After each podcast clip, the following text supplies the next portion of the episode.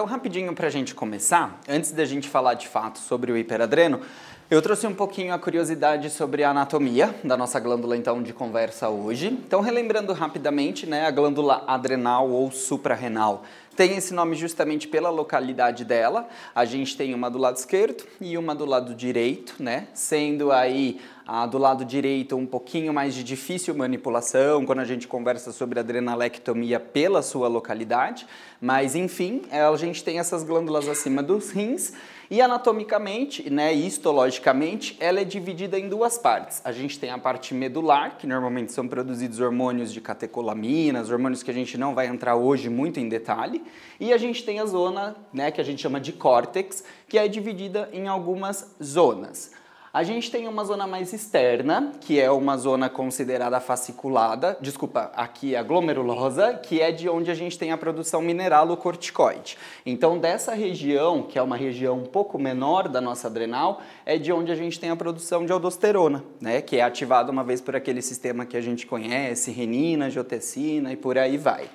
Nesse C identificado, a gente tem a zona fasciculada e aqui mora hoje a nossa palestra. Então, nessa zona fasciculada é onde a gente tem a produção dos glicocorticoides. É a maior porcentagem da adrenal, corresponde a uma porcentagem bem relevante.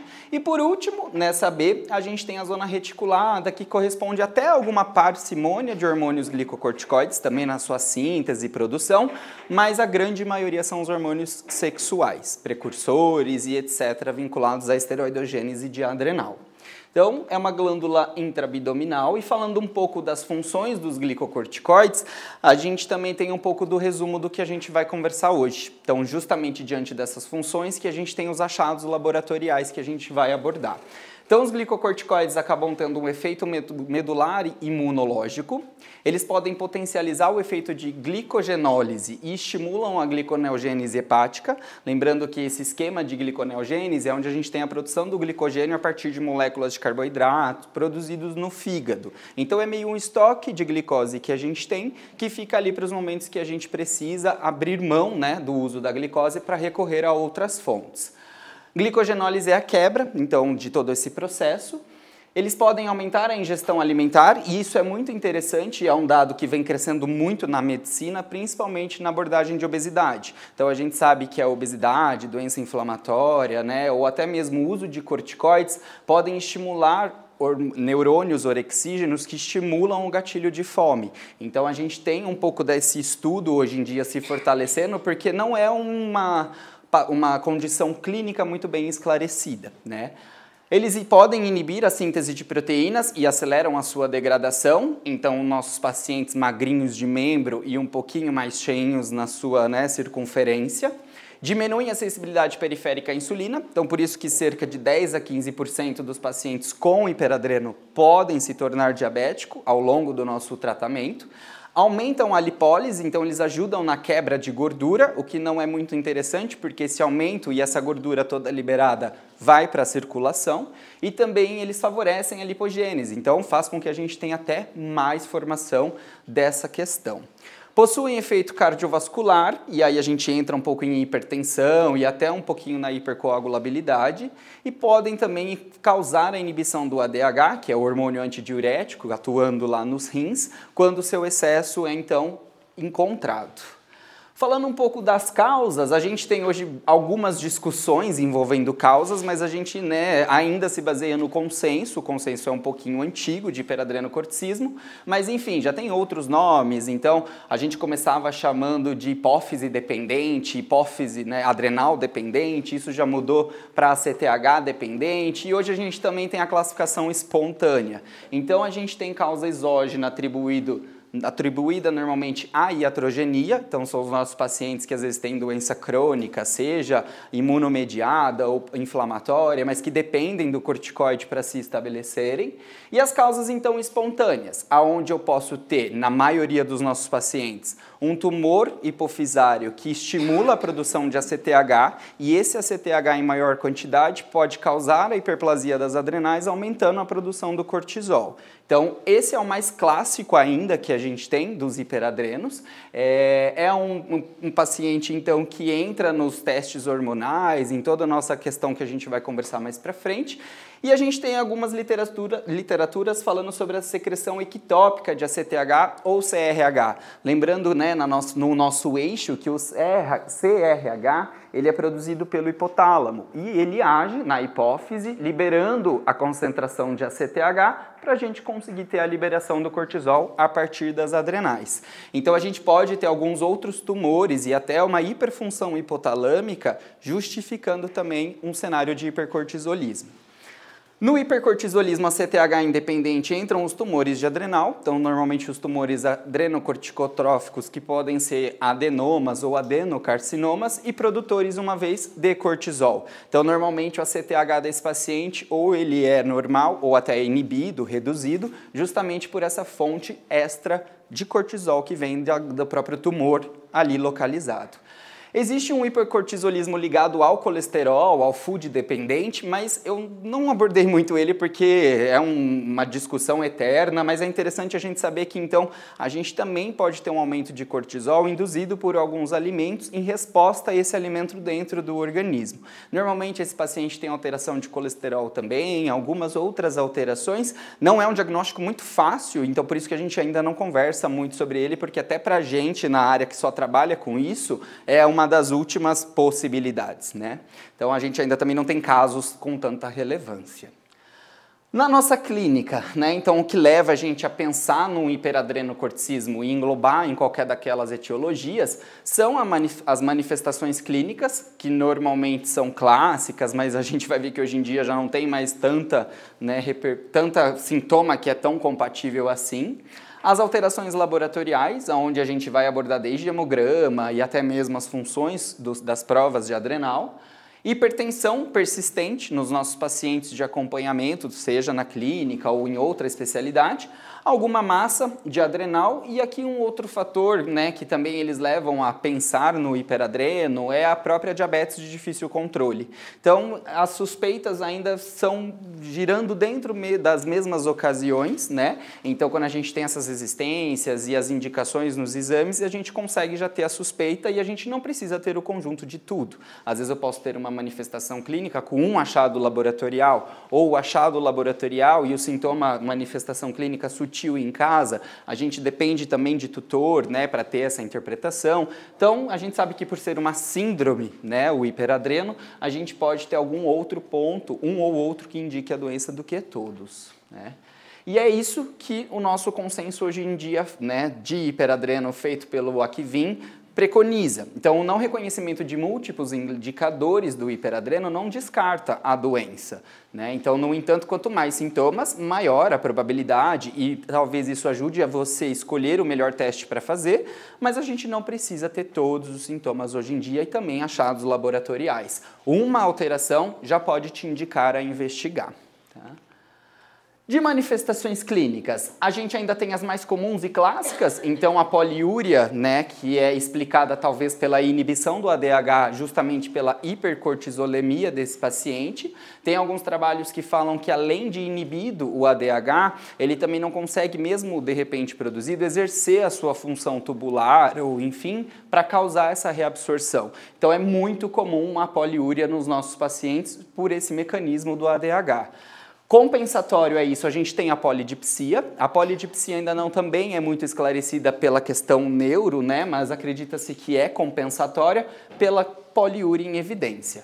A polifagia é explicada pelos neurônios orexígenos, que podem aumentar, ou até pela resistência à insulina dentro do sistema nervoso, que também estimula esses pacientes a ter uma polifagia. A ofegância, normalmente em um conjunto, então são pacientes viscosos, seja por coagulação ou por lipídios, eles acabam tendo um sangue de uma diferença molecular. Eles também são pacientes que têm pouca né, proteína, acabaram passando por um estado de catabolismo, são pacientes, na grande maioria, obesos. Então, a ofegância pode ser justificada por N fatores. A distensão abdominal, normalmente por causa da atonia, atrofia que eles desenvolvem cutâneos e também pela hepatomegalia alia a reorganização de gordura. Então, o aumento do cortisol faz a gente ter a barriguinha do chope. Então, realmente, os cães com hiperadreno tendem a acumular maior conteúdo de lipídio no abdômen, na região central, pela fisiologia do cortisol. E degradam a proteína da periferia. Então, os membros são mais magrinhos, justificando letargia, justificando até as rupturas de ligamento que a gente tem também são vinculadas à questão do hiperadreno. A gente tem alguns outros sintomas, como a hiperpigmentação, comedos, que são alterações cutâneas. As alterações cutâneas também são ligadas à degradação da proteína e eles falam bastante sobre a inibição de colágeno. Então, às vezes, a gente tem uma diminuição de colágeno, diminuição de fibroblastos na região derme e, em comum, eles também acabam tendo uma imunossupressão da pele. Então, são pacientes com fáceis infecções, lesões, calcinoses, várias alterações ali, localizadas até mesmo na pele. A gente tem hoje o tromboembolismo bastante também abordado, né? até porque vem sido na área médica muito bem falado, estudado, mas eles atuam mais na profilaxia do que até no campo em si do trombo, né? Mas a gente no hiperadreno vem tentando fazer com que os nossos pacientes não cheguem ao ponto do trombo, né? Então tentando fazer o acompanhamento, dosagens e entender que momento que você precisa ajudar com anticoagulantes tanto para a parte venosa quanto arterial também, certo?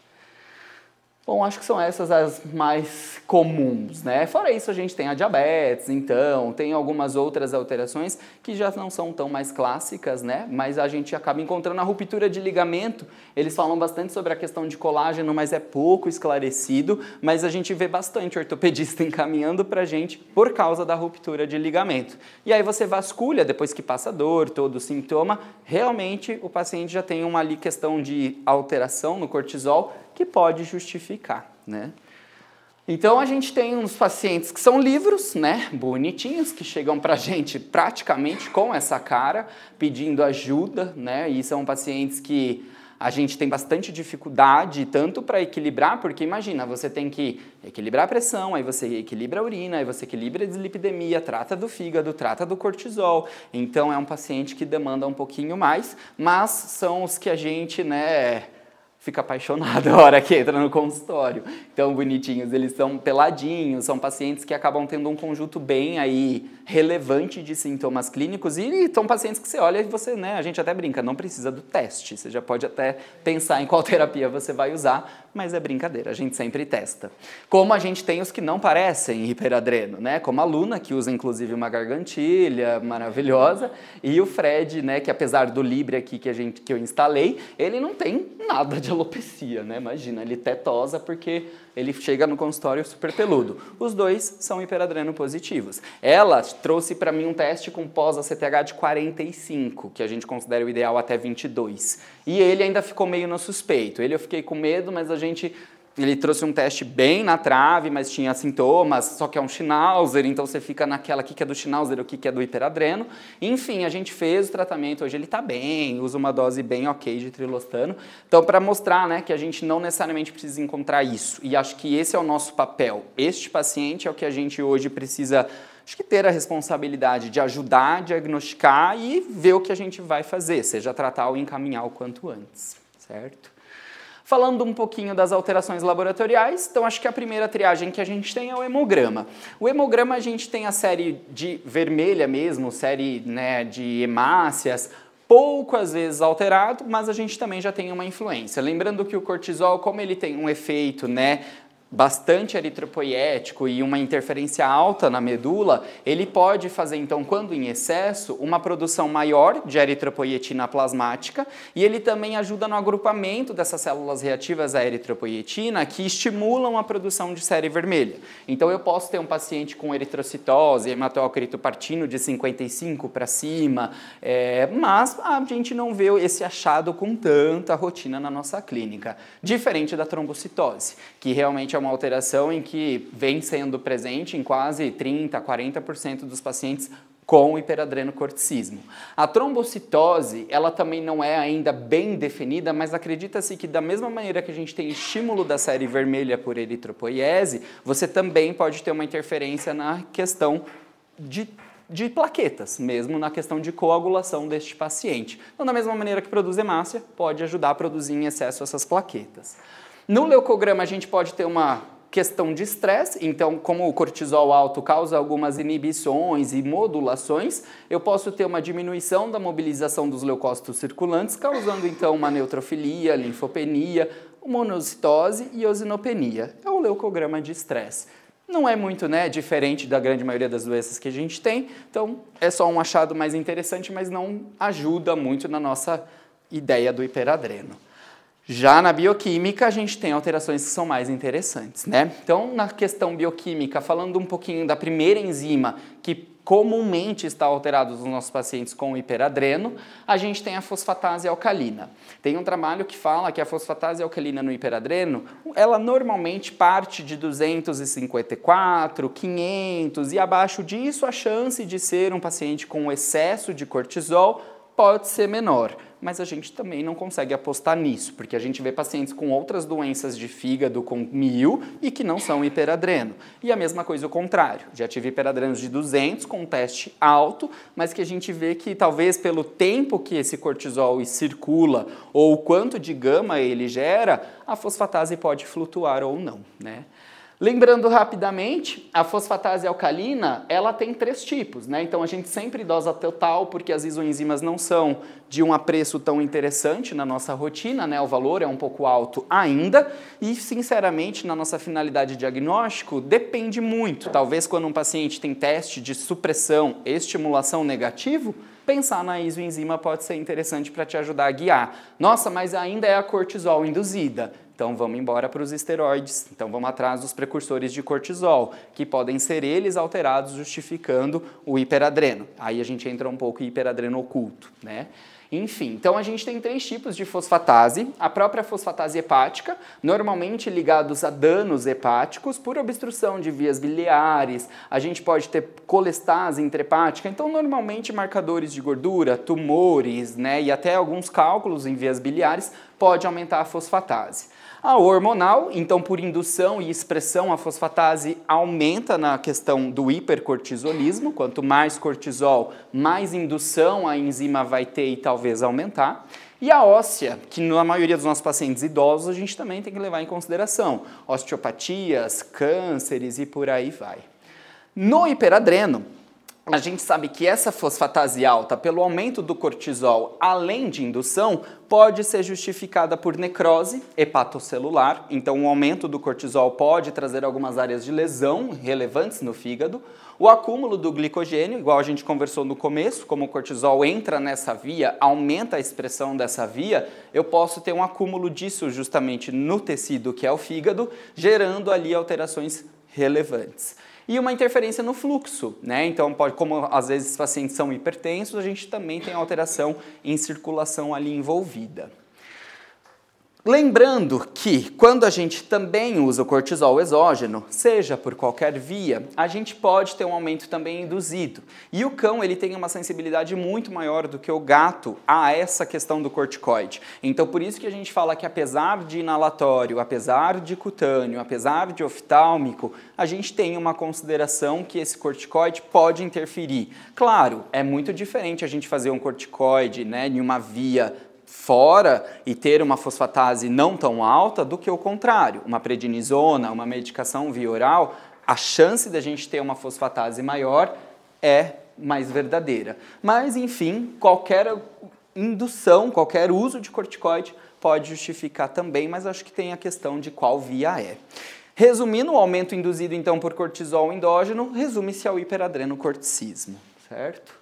A ALT também pode ser alta nesses nossos pacientes, mas não é uma das primeiras alterações, ou enfim, uma das mais comuns também que a gente encontra. A ALT pode apresentar o aumento pelo acúmulo do glicogênio nos hepatócitos, então, da mesma maneira que a gente pode ter a necrose, a gente tem o acúmulo deles atrapalhando a função da enzima.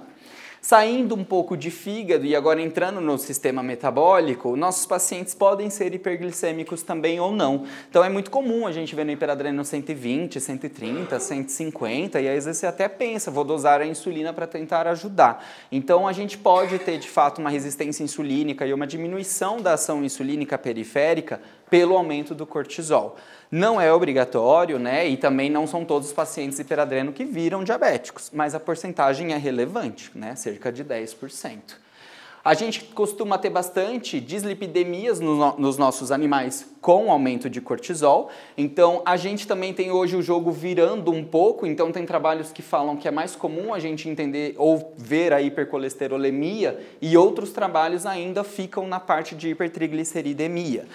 A gente vê os dois na rotina, né? Então já vi pacientes com altos triglicerídeos, altos colesteróis e vice-versa. Eu acho que também não é uma receita de bolo, uma vez que o sistema endócrino e até mesmo então a parte de lipidemia é muito atrelada ao hormônio. Então a gente pode ter as duas alterações. A gente sabe que o aumento do cortisol, ele diminui a lipase de lipoproteína.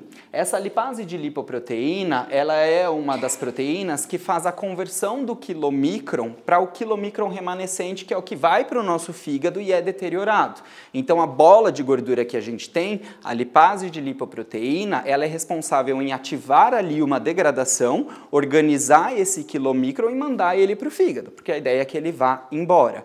E o aumento do cortisol pode inativar essa proteína. Então, por isso que a gente tem altos índices de triglicérides e colesterol nos nossos pacientes. E ela também aumenta a lipase hormônio sensível, que é uma proteína que ajuda esse triglicerídeo a ser liberado, ou o colesterol, enfim, para ter o seu propósito, seja produzir um hormônio, ter alguma finalidade aí que seja. Então, querendo ou não, ela quebra e ajuda a produzir mais. E aí, por isso, então, a gente tem tanta dislipidemia nos nossos animais. Opa, desculpa. No exame de urina, que a gente vai conversar daqui a pouco, a gente é muito comum encontrarmos né, uma densidade urinária menor do que 1020, então são pacientes que têm, pacientes que têm hipostenúria.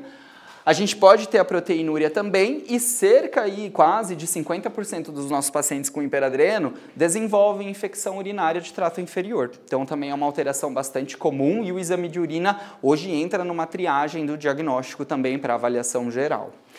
Na hipertensão arterial, eu vou falar um pouquinho mais para frente o porquê, já adiantei aqui, né? Então o cortisol ele promove um efeito permissivo, angiotensina 2 e noradrenalina, mas mais para frente a gente vai conversar de outros pontos também que o hipercortisolismo justifica. Falando um pouquinho da urinálise, então é muito comum os nossos pacientes terem infecção do trato urinário no hiperadreno, justamente porque o hiperadreno reduz a resistência à infecção, inibindo a migração de neutrófilos e macrófagos para o meio que a gente precisa urinário. Então esses pacientes, além né, de favorecerem às vezes com glicosúria ou outras questões a infecção do trato urinário, eles também têm uma imunossupressão assim como na pele. Então é muito comum. Hoje em dia tem, um trabalho que fala que até a gente fazer a urina já faz a cultura junto, porque a chance de ser subclínica é grande. Aí a gente cai um pouco com os nefros, né? Porque tem aquela questão hoje da bacteriúria, assintomática, que não necessariamente a gente trata e tal, mas é um paciente diferente, imunossuprimido, com uma questão endócrina. Então aqui a gente entra numa discussão, às vezes até mesmo sem sintoma, se pensa no tratamento ou não da infecção urinária.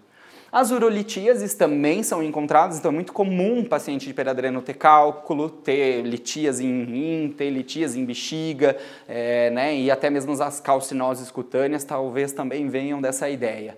Então a urolitíase, além das infecções crônicas tem as bactérias produtoras de ureases que favorecem os cálculos de estruvita, a gente também tem um aumento na excreção de cálcio para os rins e uma dificuldade desse rim em fazer toda a reabsorção tubular que ele precisa do cálcio. Então, pelo excesso de cortisol atrapalhar a taxa de filtração glomerular, pode né, atrapalhar até a questão glomerular deste paciente, a gente pode ter então essa concentração de cálcio ali local mais evidente, favorecendo alguns cálculos ou litíases nessa região. E a proteinúria, então explicada muitas vezes por uma glomerulonefrite ou não. Então, nosso paciente pode ter uma alteração já glomerular. A alteração glomerular também no hiperadreno vem sendo bem assim discutida, bem levantada, e eles falam que às vezes até depósito de imunocomplexos por toda a inflamação que esse paciente tem pode ser uma das justificativas, mas se a gente for para lá parar para ler, cada trabalho fala de uma justificativa e todas estão certas. Então, aumento de filtração glomerular levando à exaustão, a gente tem as próprias infecções, a gente tem os cálcios depositados. Então, são várias alterações, eu acho, que levam também à questão glomerular. A própria hipertensão nos nossos pacientes pode levar a danos glomerulares, né?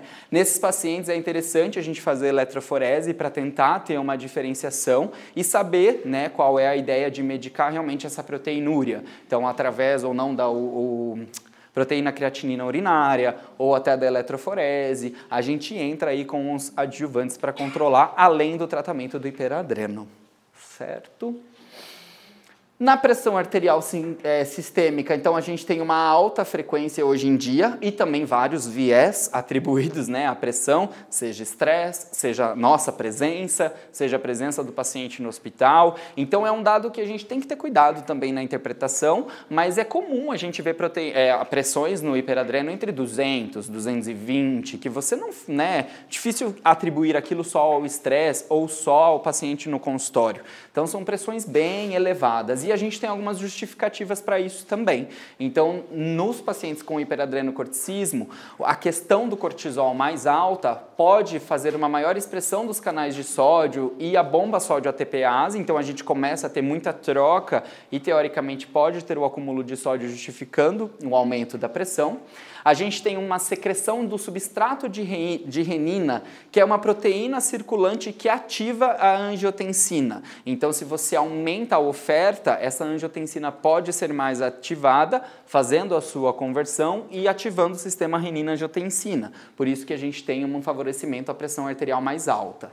Redução de prostas, prostaglandinas vasodilatadoras, que normalmente tendem a melhorar o calibre para fazer com que não tenha tanta resistência aumento na responsividade vascular às catecolaminas e angiotensina, que foi aquilo que a gente conversou. Então, além de ajudar a produzir mais né, e entregar mais oferta, ela também faz com que essas catecolaminas e a angiotensina, o cortisol mais alto, trabalhem melhor. Então, ele ajuda nos impactos que isso gera. Né? E a gente também tem a secreção dos mineralocorticoides. A gente não pode esquecer né, que, de repente, se esse paciente tem um tumor é, em região de hipófise, liberador de ACTH, que hiperplasia a glândula, eu posso ter um aumento da produção de glicocorticoides como de mineralo. Mas é claro que como a porcentagem lá na adrenal de mineralo é menor, não vou ter um paciente com hiperaldo tão comum como o cão, né, diferente do gato, na nossa rotina. E aí esses mineralocorticoides na nossa circulação conseguem, por íntima ligação, agir no receptor de corticoide. Então, eles são esteroides. Então, na circulação, da mesma maneira que o cortisol age no seu receptor, alguém muito ocupado pode ocupar seu lugar como aldosterona ou né, mineralo e gerar também uma alteração de pressão arterial. Isso também vem sido bem estudado, porque essa interação de receptor né, é uma interação bem desafiadora para a gente entender e não tem muito que a gente consiga controlar. Não é à toa que o trilostano tenta inibir os dois, né?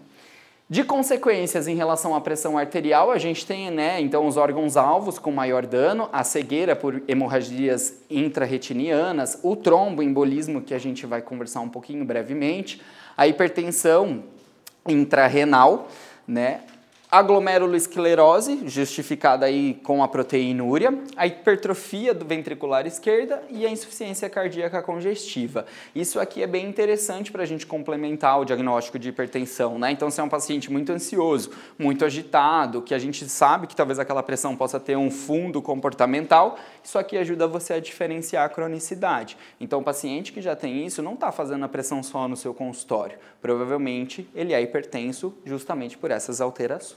Então ajudam né, a gente a complementar e pensar no tratamento o quanto antes. Falando um pouquinho da hipercoagulabilidade, né, que é um assunto hoje bastante discutido na questão do hiperadreno, é, os trabalhos que a gente lê e as atualizações que a gente tem, alguns autores até falam de algumas inibições de fatores, né? Então, Simone tinha que estar aqui nesse momento. Mas, enfim, tem vários fatores que podem ser inibidos pelo cortisol alto. Sabe-se que eles têm uma concentração maior de fibrinogênio e isso a gente estava conversando antes da gente começar a aula, porque a gente sabe que, já para adiantar para vocês, o tromboelastograma é a maneira mais ideal da gente tentar identificar o estado de hipercoagulabilidade dos nossos pacientes.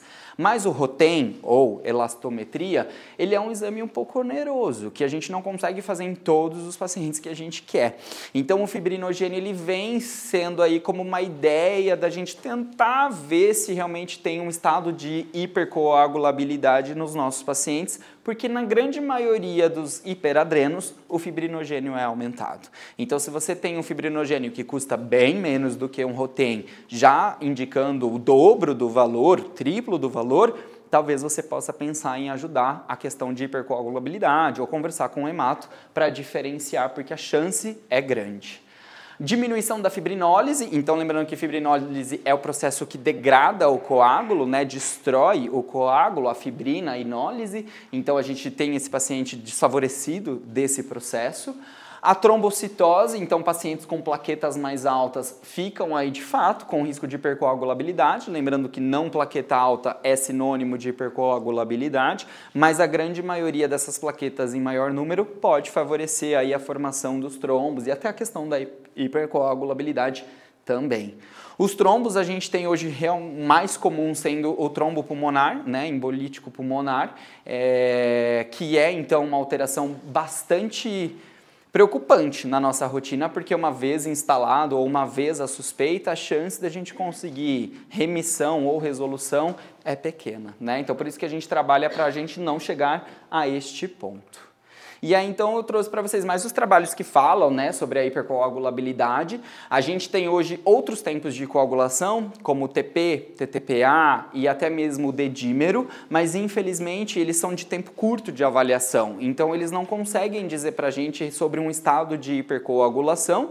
Às vezes, para terapia, para você ver se o xarelto ou o clopidogrel está indo bem, até pode abrir mão desses parâmetros, mas eles são muito incertos. Talvez ali errado ou alterado alterado, você tenha que partir para é, a elastometria. Né? Então, o ROTEM, que é o tromboelastograma, ainda é o mais indicado para o acompanhamento do estado de hipercoagulação, que é muito comum nos nossos pacientes. E aí agora, falando um pouquinho de teste de função hormonal, já entrando numa última parte, né, para falar um pouco mais aí dos testes, eu trouxe para vocês os testes que hoje são mais são disponíveis na nossa área para interpretação e diagnóstico, muita discussão, né? E vamos ver o que, que vem agora esse ano, porque acabou de terminar o Aquivim, então já tem gente que prefere estimulação, já tem gente que prefere supressão, mas a gente ainda se baseia no consenso, né? Então, teoricamente, o teste de supressão com dexametasona de baixa dose ainda é o teste de primeira escolha para o diagnóstico tanto do hiperadrena CTH quanto a CTH independente, certo? É uma sensibilidade alta e uma especificidade até razoável. Rapidamente, para a gente relembrar, né? Então, sensibilidade é a capacidade do meu teste de confirmar a doença naqueles pacientes que realmente são doentes. Então, naquele que fortemente tem a suspeita ou que é hiperadreno, tem uma boa sensibilidade. A especificidade é a característica do mesmo teste em apresentar resultados negativos para quem realmente é negativo. Ou seja, então se um teste não é muito específico e ele veio negativo, hum, ele não pode afirmar que é negativo, porque ele não tem tanta especificidade. Então é mais para a gente entender né, o que, que é sensível e o que, que é específico. O teste acaba sendo interessante, a gente tem bastante risco de falsos positivos e cai um pouco no que o Otávio estava falando. Então, pacientes em internação, pacientes com estresse crônico, aumentam a flutuação de cortisol e muitas vezes você não consegue suprimir esse estresse, suprimir essa resposta. Então, você tem resultados que podem tender aí a falsos positivos ou até falsos negativos também, certo? E aqui o teste de supressão ele é feito então com uma amostra de cortisol basal. A gente faz a aplicação de dexametasona em 0,01 mg por quilo endovenoso e aí após as 8 horas a gente faz a coleta da segunda amostra. Tendo a interpretação dos resultados, cortisol com valor de 8 horas acima de 1, um diagnóstico condizente com hiperadrenocorticismo ou hipercortisolismo endógeno. A gente tem um outro teste também com dexametasona, que é aquele que a gente coloca o intervalo no meio. Então a gente faz em 0, 4 horas e 8 horas. Esse é interessante para tumor de adrenal, porque o tumor de adrenal acredita-se que ele tem uma liberação de cortisol pulsátil diferente daqueles pacientes com alteração ACTH dependente. Então é muito comum os nossos pacientes que acabam tendo o valor do cortisol pós 4 horas, né, o basal maior do que 1 ou 50% maior do que o basal, na dúvida. Então, se você tiver um parâmetro desse em 4 horas, você não afirma nada, mas você sabe que a chance de ser um tumor de adrenal pode estar ali envolvida. Porque se você tem um valor menor que 1 após 4 horas ou um resultado menor que 50% do basal, é hipofisário a chance de ser hipofisário é alta, porque você não tem uma pulsada do cortisol no meio do seu teste. Então, resumindo, talvez o tumor em 4 horas aumente a expressão de cortisol. Por isso que você não tem uma supressão do eixo, né? na verdade uma supressão do basal, ou um valor tão baixo. Você tem valores ali muito parecidos com o basal ou até maiores. E aí você já assume um pouquinho mais a ideia do tumor de adrenal é mais para ajudar na interpretação, mas a gente também não consegue afirmar, nem, né? Pelo menos excluir, a gente exclui, mas afirmar é difícil, certo? É um teste mais para a área, acho que já de quem está dentro né, da especialidade, justamente puxando a ideia de operar, não, ou enfim, avaliação de adrenal. O teste de estimulação por ACTH é um hoje que é um teste que avalia mais a reserva da glândula que a gente tem, então por isso a gente estimula para saber o quanto ela produz, né, o quanto ela tem ali dentro dela. É indicado quando o teste de supressão é negativo, então é uma segunda escolha e uma segunda escolha bem palpável e na nossa rotina a gente vê uma divergência bem relevante, ou seja, estimulação positiva e supressão negativa. Por isso que tem já autores e alguns trabalhos que classificam ele. Eu li um trabalho de 2015, que já é antigo, mas estava né, ali com um consenso que é de 2012. E ele falava da estimulação como primeira escolha. Então, enfim, ainda a gente segue o consenso, mas já tem autores que pensam o contrário. Ele é o teste de primeira escolha para a questão do iatrogênico, justamente porque você quer avaliar através de uma estimulação o quanto aquela glândula foi suprimida, e também no caso de hipoadreno é o padrão ouro. Ele também é o teste, igual o Otávio falou, né, para indicação em pacientes que são aí em terapia com fenobarbital, então epiléticos, pacientes que têm convulsão e você acha que pode ter o hiperadreno, ele é o teste de escolha, porque, né, lembrando que o fenobarbital ele diminui o clearance da dexametasona, então toda aquela circulação que ela tem fica restrita, né, diminuída pelo uso do fenobarbital. Então, é indicado também, além do nosso diagnóstico, para fazer a monitorização dos pacientes que estão em tratamento. Então, para a gente saber se o trilostano, o mitotano, as terapias que a gente tem vêm né, corroborando com a eficácia, a gente também corre para a estimulação. A sensibilidade né, do, do, para tumor hipofisário é alta, né, a gente tem uma boa interação, e para tumor de adrenal a gente também tem uma boa aí, sensibilidade. A especificidade do teste também é alta, então por isso eu acho que tem autores que tendem, e até às vezes a gente, confesso, na rotina clínica, opta mais pela estimulação do que a supressão. Mas é muito também do bom senso, né? Então, às vezes é um paciente que já tem bastante característica, já tem grandes chances, que nem aqueles que a gente mostrou na foto. Um tutor, às vezes, com, enfim, uma questão financeira a se considerar. Supressão acho que é interessante, pelo menos para a gente começar. Agora, é um paciente que chegou para você com poucos sintomas, um achado laboratorial, um sintoma inespecífico. Talvez a estimulação seja mais interessante, porque ela tem maior especificidade. Então, de repente, ela consegue te trazer um resultado mais verdadeiro. Né? É indicado, e o mais indicado em cães diabéticos também, até por questão do jejum, até por questão de toda a liberação e mobilização do corticoide. Então a gente, a gente indica também para os diabéticos o teste de estimulação. E as suas interpretações são de algumas variações, né? O teste ele é feito de uma maneira então rápida, a gente coleta o cortisol basal, administra é, 5 microgramas por quilo, né, endovenoso do ACTH sintético, tem uma continha muito rápida aqui, né, que ao invés de você fazer isso, você pode fazer 5 vezes o peso dividir por 250. Claro, né, usando os ACTHs que a gente mais comumente encontra, você chega ao volume que você vai aplicar. Hoje a gente tem o Actel, que é um ACTH que já vem também pronto. Então lá ele já até tem, eh, se eu não me engano, acho que é 0,01 ml por quilo, mas enfim, ele já tem uma tabela pronta baseado no peso quanto você vai aplicar. Mas, para quando a gente tiver, então, né, o Sinacten ou os ACTHs aí mais comuns, a gente entra nessa ideia de conta. E a interpretação, então, ela é sempre após uma hora. O basal ele é muito importante porque o basal ele guia a nossa interpretação posterior. Então, um basal mais alto me leva a pensar num paciente mais ansioso. Então, quanto desse mais alto eu vou considerar para interpretar o meu valor final? Um paciente mais baixo já me chama a atenção. Então, a gente sempre também compara um para outro, porque, por exemplo, no hipoadreno é muito comum você ver valores muito parecidos. Então, o paciente tem 0,01 de basal e 0,015 de pós. E diferente diferentemente disso, no hiperadreno a gente não tem. Então, pacientes chegam com 4, 5, 2 ou 3 e vão para cima de 10, para cima de 12 e por aí vai. Então, houve uma estimulação e isso às vezes ajuda no diagnóstico, porque se eu fico na trave, sem saber se o meu paciente realmente é positivo ou não, mas o basal é 1 e o pós é 20, eu acho que dá para se considerar. E aí a gente tem uma outra interpretação, tá? Então o basal ele é interessante sim para nossa interpretação e vai normalmente até 4.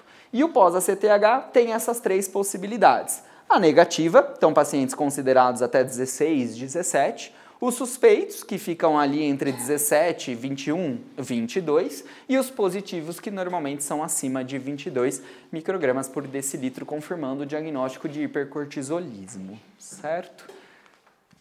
Relação cortisol-creatinina urinária é um teste bem interessante, mas confesso que um pouco trabalhoso, né? E pra gente ainda, né, no, no, no, Brasil não vem se tornando uma realidade, mas a gente já tem usado bastante, assim, mas ainda acho que os dois hormonais de prova de função são os mandatórios. O teste de cortisol creatinina, ele reflete a produção do cortisol diária, que é o cortisol livre que ele estava explicando. E a ideia do exame é que a gente faça a coleta da urina em casa, porque ele é um teste pouco específico. Então, ou seja, estresse, hipertermias, infecções, doenças glomerulares podem liberar cortisol na urina. E aí você vai ter um resultado positivo, mas ele talvez não seja hiperadreno. Então ele é muito sensível. Então ele é um teste que se vier negativo, Provavelmente não é hiperadreno. Provavelmente, né, como ele tem uma alta sensibilidade para detectar o cortisol, se ele não encontrou nessa amostra de urina, a chance do hiperadreno é pequena. Mas se você tiver um valor alto corroborando com o aumento do cortisol, o indicado é que você parta para as outras provas de adrenais, seja supressão, seja estimulação. Normalmente a gente colhe cinco amostras de urina, ou até três, cada um tem uma definição, todo dia na mesma hora de manhã, em casa, e isso precisa ser rapidamente direcionado ao laboratório ou refrigerado em casa, em temperaturas que eles recomendam que são bem baixinhas. Então por isso que eu acho que a gente ainda não pegou, porque não é tão prático, né? Às vezes se você ter uma positividade, você vai precisar das provas de adrenal, mas ele é interessante, de repente, numa rotina de exame check-up, né? Talvez um paciente com uma certa idade, você pode colocar porque o estado negativo ajuda bastante. E o ACTH endógeno, né, ele ajuda a gente a complementar o nosso diagnóstico. Ele é muito sensível, então normalmente a gente pede a coleta direto no laboratório de interpretação, porque para a gente fazer e encaminhar, ele é bastante trabalhoso, né? Então ele é uma molécula muito delicada e ele sofre degradação pelo simples contato com o tubo. Então ele tem proteases né, no plasma que fazem a degradação do ACTH, então já, que era o que a gente estava falando plasma soro, né, o Otávio, e o tubo né, de plástico com EDTA, uma centrífuga que não é refrigerada e um congelamento que não é feito direito, pode degradar. E é minutos. Normalmente ele começa a degradar em acho que em 15 minutos, 10 minutos. É muito rápido. Mas ele é uma ferramenta interessante, principalmente quando a gente pensa no ACTH dependente ou até no tumor de adrenal, porque nos tumores de adrenal produtores de cortisol, a gente então, normalmente tem valores menores, suprimidos de ACTH. Porque se meu meu tumor né, produz muito cortisol, o feedback negativo é muito alto. Então, esse paciente tende a ter um ACTH em menor concentração. Diferente do ACTH dependente, que é onde eu tenho então um corticotrófico, né, produzindo maior quantidade de ACTH, e numa dessas valores de ACTH endógeno bem altos. Às vezes, quando a gente tem aquela ultrassonografia que deixa a gente um pouco na trave, que tem tumor bilateral de adrenal, ele é uma ferramenta que pode te ajudar a ter essa diferenciação, né? E tentar conduzir a melhor, a melhor ideia diagnóstica por aí.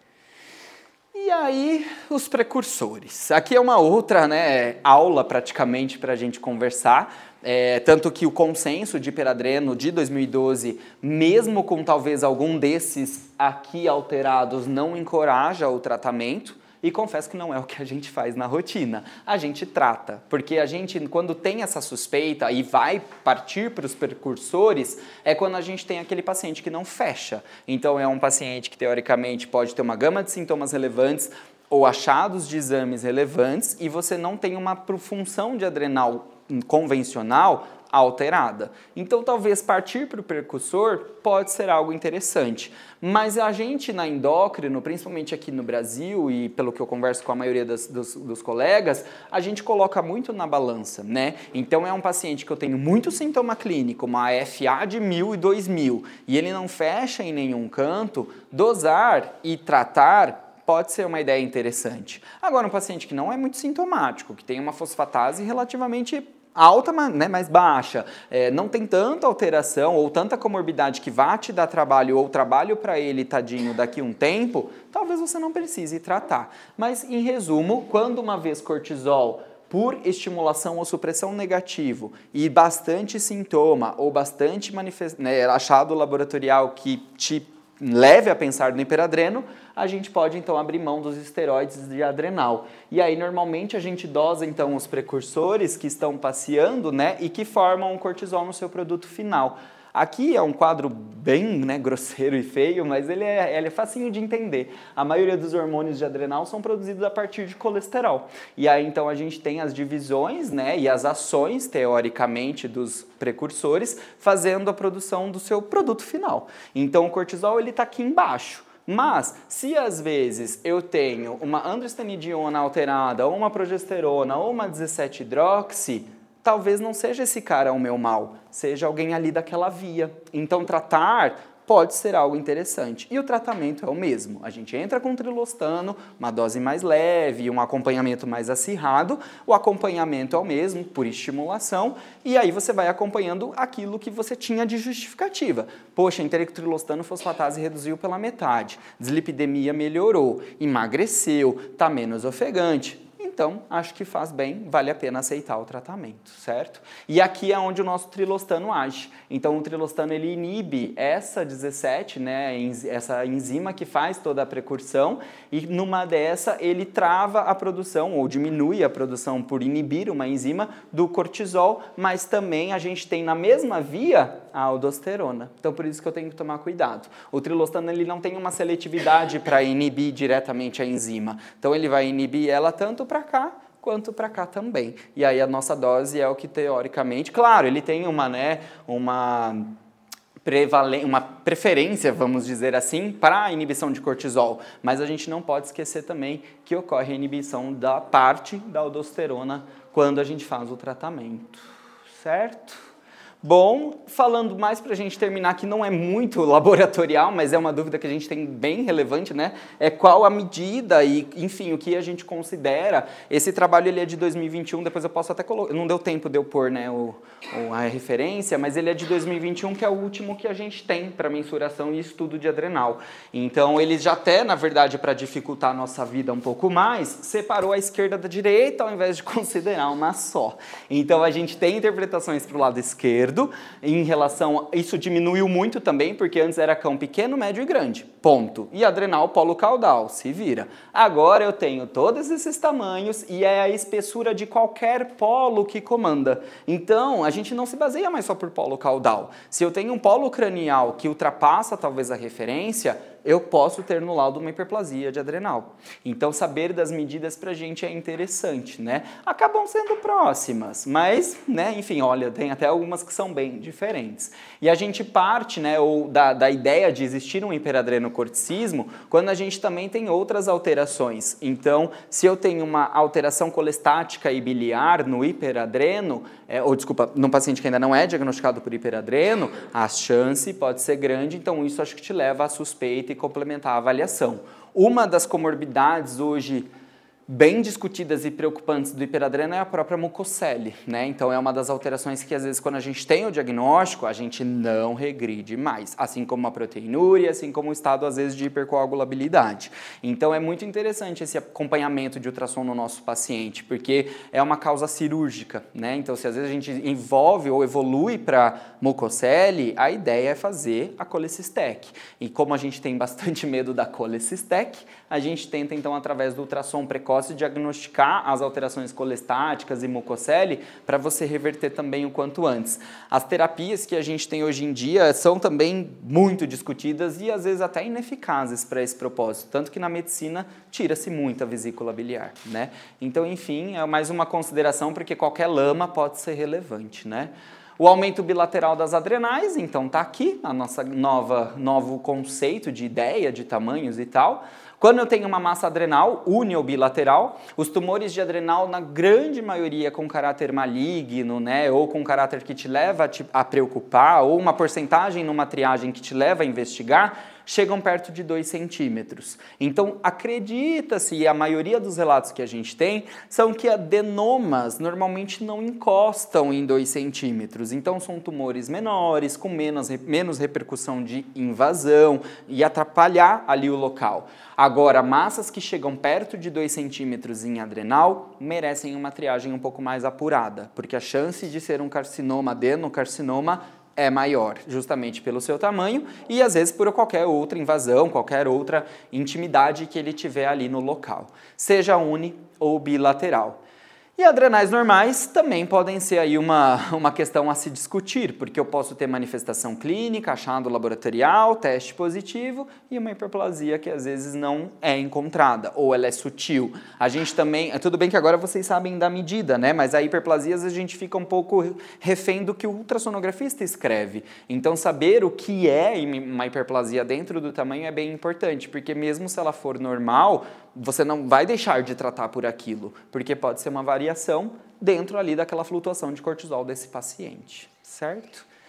Bom, acho que eu fui um pouco rápido, mas era mais ou menos isso que eu queria passar para vocês, para também não ficar muito maçante, né? Falar de hiperadreno sempre às vezes é meio cansativo para quem ouve, para gente que fala que adora não tem problema, mas enfim, é uma das síndromes mais né, desafiadoras que a gente tem e vem sendo cada vez mais desafiadora, tanto na parte adrenalec quanto na parte de tratamento clínico. É, e quanto em, a gente vê que quanto mais a gente demora, mais comorbidades persistentes são desenvolvidas ali. Então, é uma síndrome que diminui a qualidade de vida significativamente se a gente não trata e aumenta significativamente se a gente consegue entender todos esses dados que a gente falou de maneira precoce. Né? Então, era isso que eu queria passar mais para vocês. Estou a dispor para perguntas, dúvidas e tal. Tô aqui toda terça, se alguém quiser ligar, bater um papo, discutir um caso, me fala, manda e-mail, manda WhatsApp, a gente conversa. E é isso, espero que vocês tenham gostado. Claro. Obrigado. Pois não. O método de supressão para radioimunoensaio é o melhor método, mais confiável? Isso também é muito pano para manga, né? assim, a gente tem bons trabalhos falando de quimioluminescência hoje, até porque o radioimunoensaio, talvez em determinado momento, tenha que ser discutido, porque é radiação. Então, por exemplo, lá fora já não está mais se usando muito radioimunoensaio, justamente porque uma hora ele vai ter que parar de ser usado, pela contaminação ambiental, etc, etc. Então, eles já estão fazendo vários trabalhos recentes de teste com quimiluminescência e está indo bem é que a gente se apegou um pouco, né? O Rádio Municai, a gente tem o Provet, a Texa, então a gente acaba tendo é, eles que né, direcionam as diretrizes para a gente, mas a gente vê eficácia nos dois. A gente ainda tem a preferência por Rádio Municai, confesso, a gente ainda coloca no pedido, mas é uma coisa que vem mudando. Então, a sua pergunta em relação a ser melhor ou não, eu acho que está caindo um pouco por terra, porque os trabalhos de químio vêm mostrando eficácia da mesma maneira. A Bibi, acho que também já está participando, a Viviane Demarco, de um trabalho que eles estão fazendo aqui dentro com radioimunoensaio, ou com quimiluminescência, perdão, para a gente também tentar desmistificar um pouquinho esse radioimunoensaio. Então, como está vindo para cá, Brasil, e a ideia é uma hora parar, eu não acho que seja ineficaz a químio, mas aqui a gente se acostumou com a RIE, né? Tá bom? Mas a gente pede os dois ainda. Não tem nenhum que seja, ah, vou ter que pedir esse. É, acho que você vai acertar nos dois e a dúvida vai surgir nos dois. Até por locais, que não são todos que fazem. Por rádio imuno. Então, justamente por isso. E às vezes você já, e até mesmo laboratórios que hoje fazem já estão começando a tentar te induzir ao, a químio, né? E esses trabalhos também discutem bastante referência. Próprio radioimuno ensaio, a gente não tem atualização da referência há anos que é 16, 22 e tal e tal. Então até isso, às vezes pode ser que mude um pouquinho, né? Essas referências e tudo. Tá certo? Mais alguma dúvida? Pois não? É, quando a gente faz a supressão, uhum. é, teoricamente, geralmente o basal vai ser um valor e o pós vai ser menor que o basal. Quando o pós ele acaba sendo maior que o basal, como eu posso interpretar isso? É hiperadreno mesmo. Porque se você chegar a um valor de pós-ACTH passando de DEXA, que seja, então passando de 1, porque o seu basal vai ser maior do que 1. É difícil um paciente chegar com basal de 1, eles já chegam com 4, com 3, com 2, mas a ideia é suprimir e isso não voltar. Se já voltou em torno de 1, é hiperadreno. O curioso é quando vem 4, 5, 3, porque daí é muito diferente do que deveria ser na referência ali, que normalmente é 1, 2, 1,5. Mas passou de 1, é um paciente que assume-se. Eu acho que dentro de toda uma avaliação, você descartou que aquilo não tem um estresse envolvido, que seja crônico e tal, eu assumiria como hiperadreno. Ainda mais se o basal tiver ali em torno de 4 e tal né? Porque daí você parte da ideia que ocorreu uma supressão e ele voltou para o normal. Então, pode ser sim um hiperadreno. Não é um teste muito comum. Se você for fazer a estimulação como um segundo teste, em mais ou menos uma semana é a janela perfeita para fazer. Tem trabalho que fala em até 24, 48 horas, mas a gente tenta deixar uma semana, porque também, né, haja, né vou fazer a supressão, vou fazer DEX, a estimulação, então normalmente suprime. Se você ficar muito na dúvida e não tem tanto sintoma que justifique o laboratorial, eu iria para estimulação, como um segundo teste. Agora, se você tem muito sintoma, muita alteração laboratorial e mesmo que tenha vindo quatro, eu trataria. Eu tentaria uma dose baixa e você vai acompanhando depois pela estimulação, porque daí é ela que vai te guiar o trilostano, ou enfim, o tratamento que você escolher. Mas eu trataria, dependendo do tanto que você tiver de alterações, né? Então, consideraria hiperadreno. Então, craques, né? Já sabem de letra. Mas é, é legal, né? Hiperadreno é interessante. Então, estou aberto. Qualquer dúvida, estou a dispor. Por favor. Eu estou com uma paciente e que ela está controlada. Porém, recentemente, ela desenvolveu uma paralisia facial. Acontece. Como que eu devo proceder? Porque eu não sei se aumenta um pouco mais o trilostano ou se mantém que está controlado. Eu acho que não tem muita correlação com aumentar o trilostano. Porque se está controlado, você às vezes vai até piorar qualquer outra causa envolvida ali, né? Uma vez acontecendo, eu acho que talvez quem vai te ajudar mais é a parte neuro, é, de tentar entender o que, que você pode fazer para segurar aquele sintoma. Mas a alteração de nervo facial e tal, normalmente não volta, né? Então, é, uma vez que o hiperadreno pode ter trazido essa lesão, ela talvez seja permanente. E geralmente é unilateral. E tem, eu nem coloquei aqui porque os dados são bem baixos mesmo de acontecimento disso, é, dessa paralisia facial. Mas tem relatos justamente dessas alterações neurológicas bem inexplicadas, né? Então você pode ter até alteração de outros pares de nervos cranianos no hiperadreno, tudo, pelo aumento de hipercortisolismo, mas alguns autores falam sobre hipertensão associado, e aí outros falam sobre hipercoagulabilidade, será que não foi um AVC alguma coisa junto? Então, como tem muita gama e ele está controlado, talvez aumentar o trilostano não seja a solução, e já que aconteceu, né? É. Então acho que eu ficaria de olho, assim, porque eu acho que pode ter até outra questão envolvida. Dá uma olhada em pressão, coagulação, se todo o resto também é bom. É, porque daí talvez isso te ajude a entender também. Mas é bem raro. Eu acho que eu tive uma paciente só que fez, tadinha. Ah, então. Uma só. É, ela chegou toda tortinha é. mesmo. Mas aí depois de um tempo ela começou a fazer outra alteração neurológica. Aí a gente falou, puxa, era o hiperadreno? Ou talvez era o que estava acontecendo? Porque daí ela começou a fazer uma alteração lá dentro. Ela já tinha um outro tumor dentro do, do crânio que começou a causar um, uma compressão em orelha interna. Então aí ela começou com vestibulopatia depois da paralisia. Então a gente ficou na dúvida se realmente era o hiperadreno ou que estava se instalando lá dentro. Então a gente nunca sabe, né? Se desse fazer uma ressonância para você ver se lá dentro tá tudo bem também, né? Então tem tudo isso. Tá bom? Imagina. Obrigado, gente. Obrigado. Arrasou.